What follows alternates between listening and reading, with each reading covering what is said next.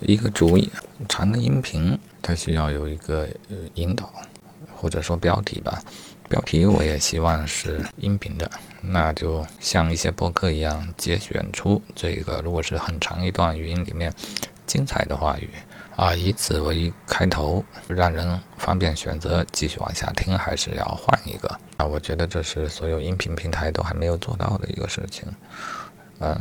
换句话说，你会听到许多短音频，它可能只是一个问句啊，一个引导，一个介绍，但反正就得短。然后你可以像刷抖音那样的不断去刷它，然后在适当的地方停下来，适当的内容里停下来，认真去听它，完整的听它，或者也可以把它加到播放列表里面啊，就像播客那样，加到稍后播放里面去。啊，这里我突然感觉到了一个明显的矛盾。呃，因为我突然发现这个形式它就很像短视频，但是短视频是否合适这样做呢？看短视频的人会不会看着看着短视频又转到长视频去看呢？倒也不是没有这种情况，但看长视频时候人的整个状态就不太一样了。啊，我往往是看那种电影介绍这类长视频。长视频中是最多是这种类型的啊，这时候我就会把它切到横屏，拿远一点，手指头也就不划拉了，就换了一种姿态去继续看它啊。对，姿态不一样，人的心境也就不一样。嗯，往往看长视频，更典型的是听一段很长的视频的呃音频的时候，一个人的心就会比较沉下来，那他。这种状态更接近于一种学习的状态，而当你刷着短视频，而手指头不停地动的时候，你就会很浮躁。这两个事儿有没有可能结合啊？刚才说的音频那事儿，我觉得已经挺靠谱了。然后我就想，反正是个引导性的语言，那能不能做成一个引导性的视频呢？呃，然后如果客户选择了，然后就进入一个。长的音频，这是我之前有想到过的，但是这两种体验是很不一样的啊。但有个好处啊，如果它会转成音频，那客户就可以闭上眼睛，放下手机。说实在的，对于短视频的依赖也会降低。嗯，我在我感觉起来呢，嗯，至少语言方面的内容，口播类的节目，它需要长的体量、大的体量才能蕴含价值。但这种时候，你就会会从那种哗啦哗啦的状态要突然跳出来，啊，许多人就没有这个耐心。抖音也挺坏的啊，假如你不滑了一个短视频，它是会重复播放，而不是自动进入下一条，所以它的设计逻辑就是让你不闲着。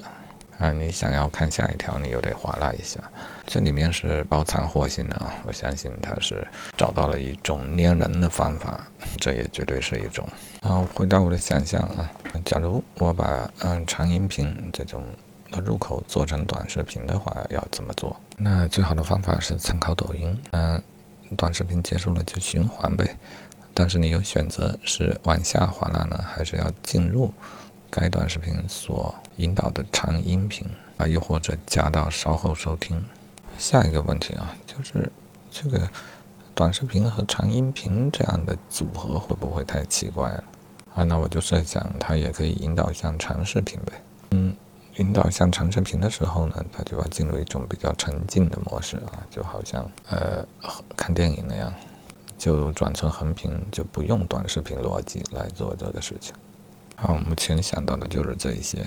不对，还有个问题啊，刚才讨论的似乎都是口播型的啊，内容型的语言类的节目。嗯，实际上呢，我们看的短视频有许多是就是画面冲击感的类型的节目啊，甚至包括音乐冲击感。我敢说，抖音之所以成功，它最大的特点啊，你看抖音的那个标志。其实就是当我们用剪映的时候，你就会发现它其实就是音乐的标志。当然，抖音二字里面也有音乐的“音”字，所以我们看到的抖音呢，基本都是充斥着一种啊节节奏感的 background，或者其他的比较刺激的 background。这说实在的，现在才意识到，其实它这也是一种很偏锋的一个做法，但它刚开始可能对人就是有一定的。致命的吸引力吧，当然，我们知道后来抖音的内容也趋于多元化，它并不是呃全都如此啊。但是呢，这还是不失为它的一个重要的特点。啊，一个人刷抖音还是刷别的，可能都能察觉得到。抖音里面呢，要么就是节奏感的音乐，呃，比较固定的那一些音乐，要么就是一些特定的声效，它们都是出现的非常频繁的。啊，算起来这也是够特别的。今天我也做了一些视频。啊，做短视频有用电脑，有用苹果手机，啊，然后就是尝试呃，尽量的去用一些抖音里的元素，呃，比如背景音乐啊，还有其他图片素材啊，啊，有时候做做卡点啊，似乎这个才是做抖音作品的一个最好的方法。那这里就也顺便做了个记录。